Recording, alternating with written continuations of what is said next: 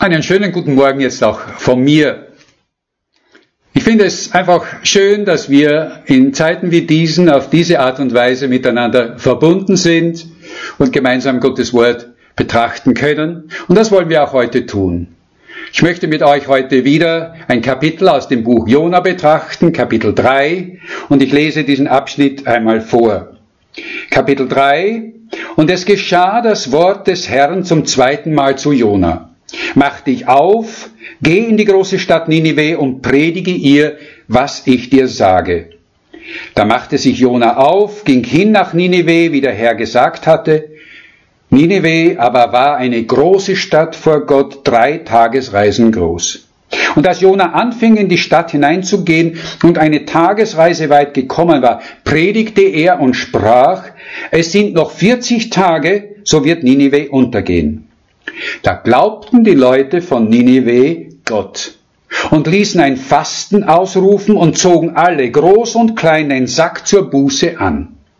Und als das vor den König von Ninive kam, stand er auf von seinem Thron, legte seinen Purpur ab und hüllte sich in den Sack und setzte sich in die Asche und ließ ausrufen und sagen in Ninive als Befehl des Königs und seiner Gewaltigen, es sollen weder Mensch noch Vieh, weder Rinder noch Schafe Nahrung zu sich nehmen, und man soll sie nicht weiden, noch Wasser zu trinken geben. Und sie sollen sich in einen Sack hüllen, Mensch und Vieh, und zu Gott rufen mit Macht. Und ein jeder bekehre sich von seinem bösen Wege und vom Frevel seiner Hände. Wer weiß, Vielleicht lässt Gott es sich gereuen und wendet sich ab von seinem grimmigen Zorn, dass wir nicht verderben. Als aber Gott ihr Tun sah, wie sie sich bekehrten von ihrem bösen Wege, reute ihn das Übel, das er ihnen angekündigt hatte, und tat's nicht. Bevor wir mit der Betrachtung dieses Wortes beginnen, möchte ich zuerst noch mit uns beten. Lieber Vater im Himmel, wir danken dir jetzt für dieses Wort. Wir danken dir, weil es dein Wort ist und ich bitte jetzt, dass du durch deinen Heiligen Geist uns allen dieses Wort auftust, dass wir erkennen, dass es dein Wort ist und dass wir es verstehen und dann auch im Glauben annehmen. Ich bitte das in deinem kostbaren Namen. Amen. Und es geschah das Wort des Herrn zum zweiten Mal zu Jona. Zum zweiten Mal. Vor einiger Zeit hörte ich eine Geschichte von einem Mann als Busfahrer in London, der jeden Abend Leute zu einem der großen Stadien bringen sollte, wo Billy Graham eine Großevangelisation abhielt. Jeden Abend fragten ihn die Leute im Bus, ob er nicht auch mit hineingehen möchte.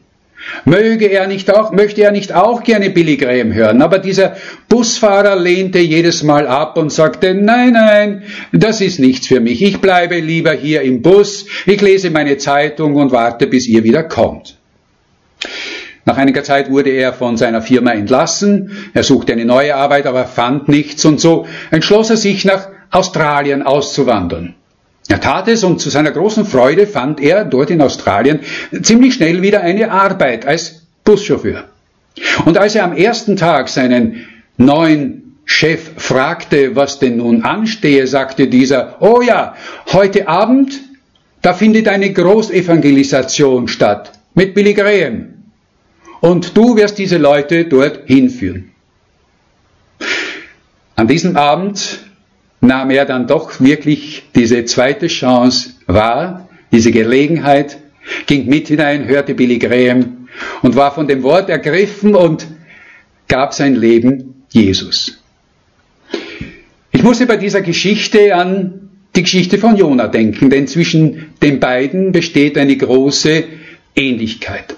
Jona auch, dieser hebräische Prophet, der ja von Gott weggelaufen war, der Gott aus den Augen verloren hatte in seinem Leben und den Gott auf ganz dramatische Weise wieder zurückbrachte an den Ort, an den Punkt, wo er Gott den Rücken gekehrt hatte.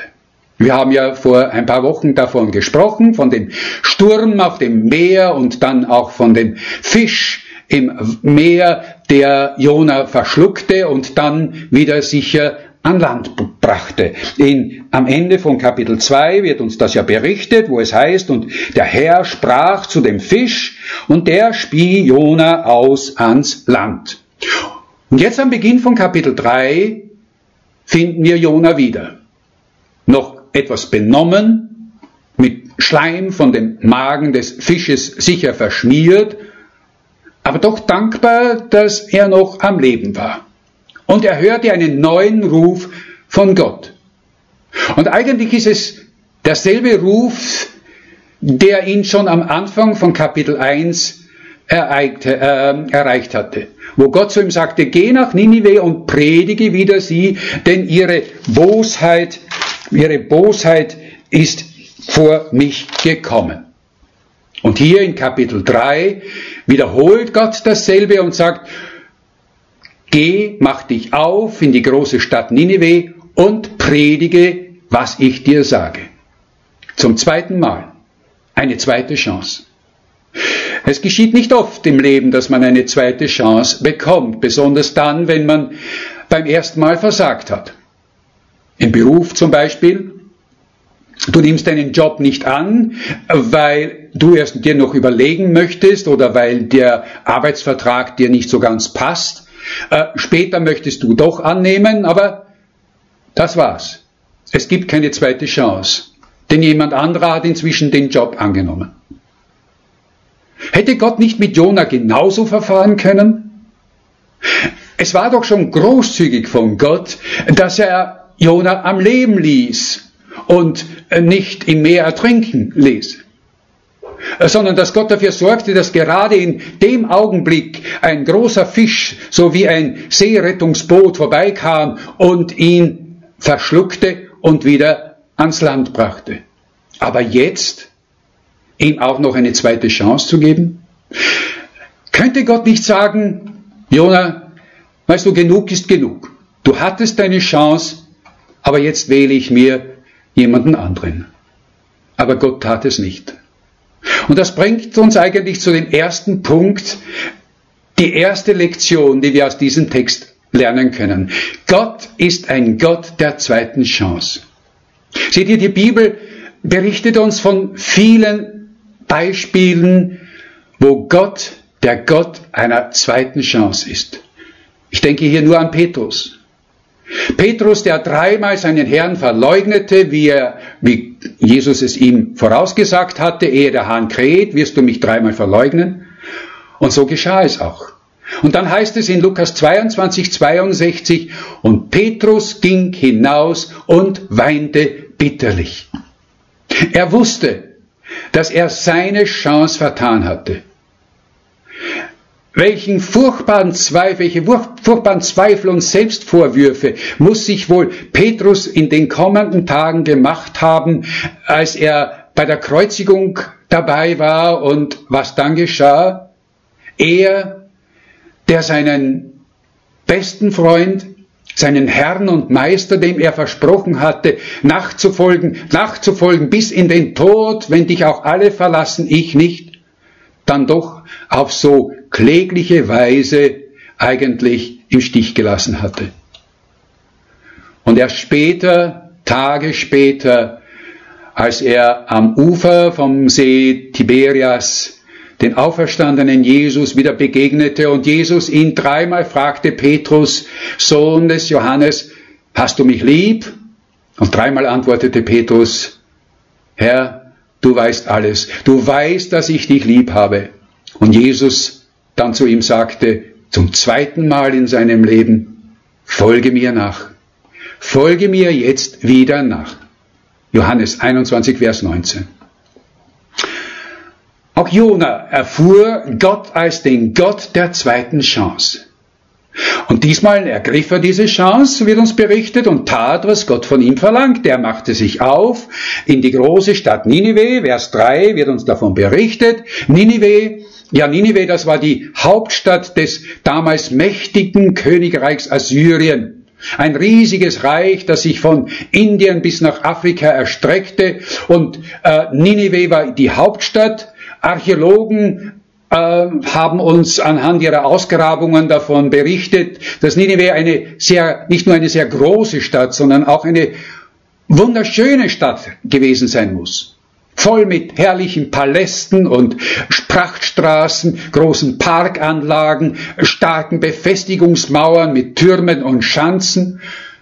Und Jona kommt in diese Stadt, Vers 4, er kommt da hinein, eine Tagesreise weit wird uns berichtet. Ich verstehe das so, dass er vielleicht zu den verschiedenen Plätzen in der Stadt kam und dort jedes Mal begann zu predigen.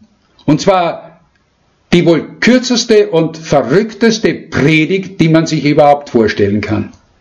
Noch 40 Tage, so wird Ninive untergehen. Sehr taktvoll wenn man eine Evangelisation beginnen möchte, nicht wahr? Also mir wurde beigebracht, wenn du Menschen erreichen willst, dann musst du zuerst an einer guten Beziehung arbeiten. Du musst eine Brücke bauen. Du darfst äh, auf keinen Fall drohen und von Verdammnis sprechen, sondern du musst deine Worte wählen, nette Worte, bedacht sein, dass die Botschaft nur Gutes und Schönes verspricht. Und Jona da stellt sich dieser unbekannte und so schnuddelig bekleidete Ausländer mitten auf dem Platz in Ninive hin und verkündigt, 40 Tage und Ninive wird es nicht mehr geben. Und ich habe den Verdacht, dass Jona das absichtlich tat. Jona empfand für Ninive nicht die geringste Sympathie, von Liebe gar nicht zu sprechen. Er hasste Ninive. Und wenn wir wissen, was Assyrien, wofür Assyrien bekannt war, die Assyrer, nämlich äh, wofür sie berüchtigt und gefürchtet waren wegen ihrer Grausamkeit und ihrer Brutalität, dann verstehen wir das auch. Menschlich gesehen können wir es verstehen. Wie oft wurde doch das kleine Israel von den Assyrern überfallen, ausgeplündert, bedroht und geschändet. Und nach der Meinung von Jona verdienten diese Leute Gottes Zorn und Gottes Gericht. Und äh, er predigte die wohl knallharteste Gerichts- und Untergangspredigt, die man sich vorstellen kann. Als Strafe für ihre Bosheit sollte, das, sollte die Stadt untergehen. Dieses Wort untergehen im Hebräischen ist übrigens dasselbe Wort, das wir im ersten Buch Mose in Kapitel 19, Vers 24 finden, wo von Sodom und Gomorra äh, gesagt wird, und der Herr ließ Schwefel und Feuer regnen vom Himmel herab auf Sodom und Gomorra und vernichtete die Städte und die ganze Gegend und alle Einwohner der Städte und was auf dem Lande gewachsen war. Und das ist genau das, was Jona der Stadt Nineveh auch wünschte. Und Gott? Hatte Gott ähnliche Gedanken über Nineveh? Natürlich hatte Gott etwas gegen Nineveh, sonst hätte er nicht in Kapitel 1 Jona geschickt und gesagt, predige wieder sie, denn ihre Bosheit ist vor mir gekommen. Die Bosheit und Sünde der Leute in Nineveh war im wahrsten Sinne des Wortes himmelschreiend. Und Gott hätte jedes Recht gehabt, äh, die Ankündigung von Jona auch wahrzumachen und die Stadt dem Erdboden gleichzumachen. Aber Gott hatte etwas ganz anderes mit dieser Stadt im Sinn. Und das wird uns im Verlauf der Geschichte, wenn wir sie jetzt betrachten, klar. In Vers 5 heißt es, da glaubten die Leute von Ninive Gott. In manchen Bibeln heißt es, da glaubten die Leute von Ninive an Gott. Doch ich habe mir sagen lassen, dass die eigentlich richtigere Übersetzung lauten sollte, da glaubten die Leute von Ninive Gott. Es ist nämlich dasselbe hebräische Wort wie im ersten Buch Mose, Kapitel 15, Vers 6, wo es von Abraham heißt, Abraham glaubte Gott und das rechnete er ihm zur Gerechtigkeit. Es besteht nämlich ein feiner und doch entscheidender Unterschied zwischen an Gott zu glauben und Gott zu glauben. Ich kann an Gott glauben, nämlich dass es ihn gibt, dass er die Welt erschaffen hat, dass er der Gott Israels ist, aber ohne dass es mich eigentlich persönlich trifft. Viele Menschen bezeugen, dass sie an Gott glauben, aber nur wenige sagen auch, dass sie Gott glauben. Nämlich in dem Sinn von Glauben, was Gott ihnen sagt, was Gott uns von uns verlangt, was Gott von uns haben möchte und was Gott tut. Die Leute von Nineveh glaubten Gott. Sie glaubten nicht Jona und seiner Predigt, sondern sie glaubten Gott. Und es geschah etwas Ähnliches, wie manchmal mit meinem Handy passiert. Wenn ich dort etwas eintippe, kann es passieren, äh, dass plötzlich äh, das Handy ein ganz anderes Wort dort hineinschreibt, sozusagen mein Wort, das ich schreiben möchte, überschreibt. Plötzlich steht ein anderes Wort da. Äh, von dem amerikanischen Erweckungsprediger Charles Finney, der im 19. Jahrhundert in Amerika wirkte, wird eine Begebenheit berichtet. Nach einer seiner großen Evangelisationen ähm, rief er wie immer die Leute auf, nach vorne zu kommen, um ihr Leben Jesus zu übergeben und er würde für sie beten. Unter diesen Leuten war eines Abends auch eine Frau, die, für die er betete und nachdem er für sie gebetet hatte, bedankte sie sich und dann sagte sie aber zu ihm, aber Herr Pastor, woher kennen Sie meinen Namen? Und Finney sagte, ich weiß nicht, ich kenne Ihre Namen nicht. Äh, ich habe Sie noch nie gesehen. Sie sind offensichtlich das erste Mal hier im Gottesdienst. Und sie sagte, ja, das stimmt, aber Sie haben ja meinen Namen aufgerufen. Ich habe ganz deutlich gehört, wie Sie gesagt haben, wer nun Jesus annehmen möchte, soll nach vorne kommen. Und auch du, Jane, sollst kommen. Und Finny schaute sie an und sagte, liebe Frau, Nein, das war nicht ich. Das war der Heilige Geist. Es war der Heilige Geist, der zu dieser Frau plötzlich sprach und sie aufforderte, doch ihr Leben Jesus zu übergeben. Ich, sag, ich denke, wenn Menschen beginnen, äh, wenn sie bereit sind, wenn sie bereit sind für Gottes Wort und sich Gott zu öffnen, dann ist es das Werk des Heiligen Geistes, der das bewirkt. Es ist kein menschliches Tun. Es ist das Werk des Heiligen Geistes. Die Leute von Nineveh wurden überwältigt von Gottes heiligem Geist. Nur so kann ich es mir erklären. Gottes heiliger Geist war es, der zu ihren Herzen sprach. Und plötzlich sahen sie diese gewaltige Kluft, die zwischen ihnen und Gott lag. Sie sahen ihre eigene Boshaftigkeit und Sünde, die sich zwischen, äh, zwischen ihnen und Gott aufgehäuft hatte.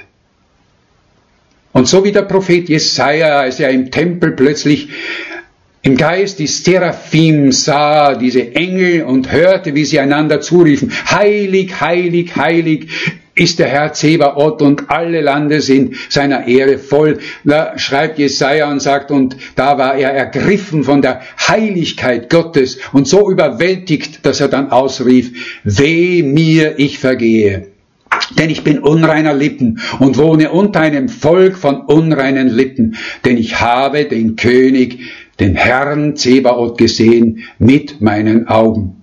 Jesaja 6, 3 bis 5. Und auch Petrus, als er angesichts eines riesigen Fischfanges Jesus zu Füßen fiel und ausrief, Herr, geh weg von mir, ich bin ein sündiger Mensch. Lukas 5, Vers 8.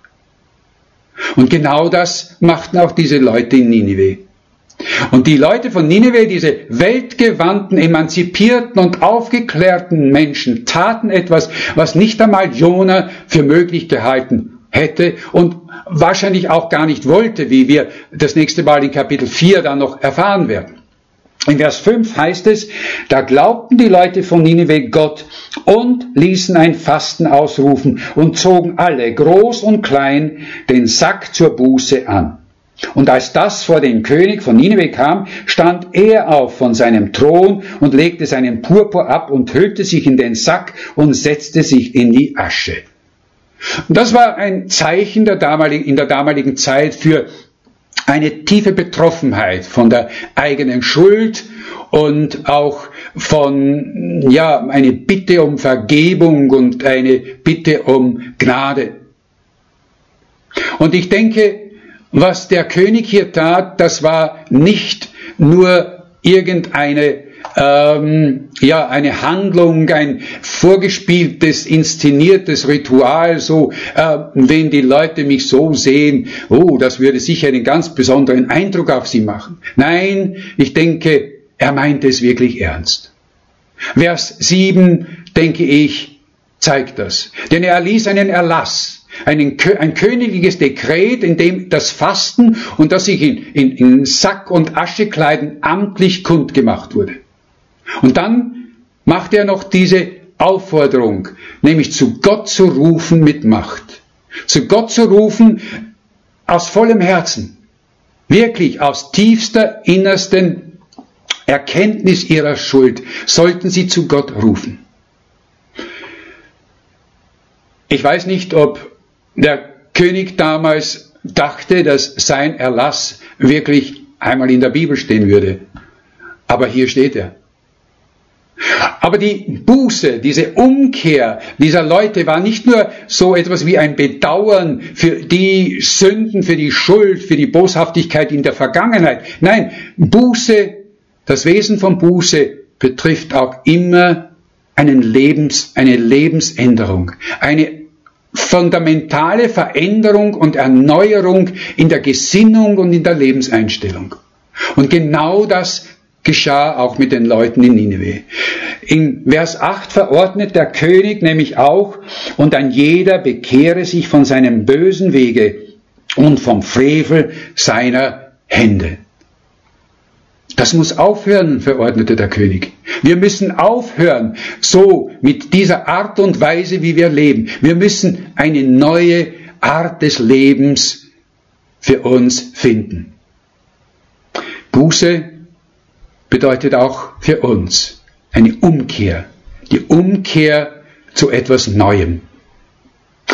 Seht ihr, noch ahnten die Leute von Nineveh nicht, was Gott in, seiner unermess, in seinem unermesslichen Ratschluss und seiner Vorsehung aus Gnade ermöglichen würde. Und deshalb sagt der König ja auch in Vers 9, wer weiß, Wer weiß, vielleicht lässt Gott es sich gereuen und wendet sich ab von seinem grimmigen Zorn, dass wir nicht verderben. Und ich kann mir denken, dass die Leute in Nineveh von diesem Tag an begannen zu zählen. Die Tage zu zählen. Noch 40 Tage, noch 39, noch 10, noch 5, noch 4, noch 2, noch einen und dann Zero. Der große Tag des Gerichts, der Tag, an dem für sie der Untergang verkündet wurde und nichts geschah. Und das bringt mich zum zweiten Punkt. Gott ist ein Gott der Gnade und der Umkehr. Gott ist nicht nur ein Gott der zweiten Chance, Gott ist ein Gott der Gnade und Umkehr. In Vers 10 heißt es, als aber Gott ihr Tun sah, wie sie sich bekehrten von ihrem bösen Wege, reute ihn das Übel, das er ihnen angekündigt hatte, und tat's nicht. Ich finde das einfach großartig, was hier steht. Gott gereute das, was er ihnen angekündigt hatte. Seht ihr, Gott geht es nicht darum, uns Menschen für unsere Sünde, für unsere Schuld zu bestrafen. Das war nie seine Absicht.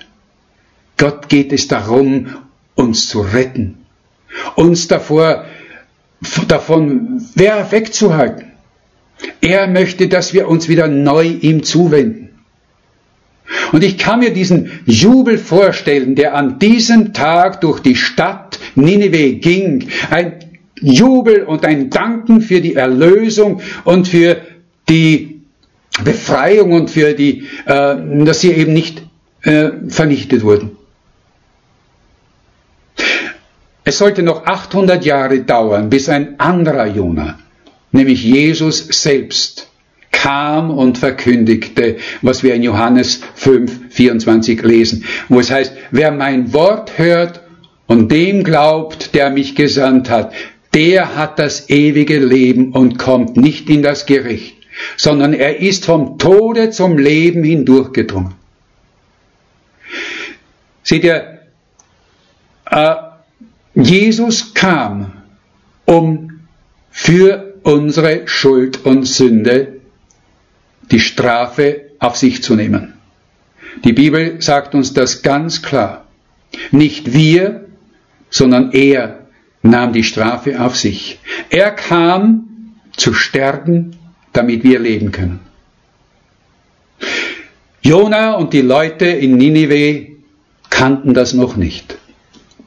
Es heißt im ersten Petrusbrief, Kapitel 1, Vers 10, nach diesem Heil haben die Propheten gesucht und geforscht, als sie von der Gnade geweissagt haben, der für uns bestimmt ist. Aber wir kennen sie. Wir kennen die Gnade, die Jesus für uns ermöglicht hat. Wir aber dürfen nehmen von seinem Reichtum Gnade um Gnade, so, Gnade, so heißt es am Beginn des Johannesevangeliums, Kapitel 1, Vers 16. Und das bringt uns zum dritten Punkt. Gott ist ein Gott der Erneuerung. Gott ist ein Gott der Umkehr. Gott ist der, der uns immer wieder die Chance eines Neuanfangs gibt. Gott schenkte Jona diese Chance zu einer Umkehr im Leben. Petrus bekam eine zweite Chance zu einer Erneuerung seiner Beziehung zu seinem Herrn nach seinem erbärmlichen Versagen zu Ostern. Und Ninive? Nun, Ninive erlebte zum ersten Mal eine Möglichkeit einer Beziehung zu Gott. Und was erlebte Ninive? Eine der gewaltigsten Erweckungen der Geschichte. Am Ende von Kapitel 4 lesen wir nämlich, dass es mehr als 120.000 Menschen waren, die sich an den Tagen, in den Tagen zu Gott bekehrten, Buße taten und sich zu Gott bekehrten. Die Frage, die sich uns stellt, ist, was brauchen wir? Eine Umkehr im Leben? Eine geistliche Erneuerung? Vielleicht ein Neubeginn überhaupt, wenn wir bis jetzt Gott noch nicht kannten? Oder eine Erweckung?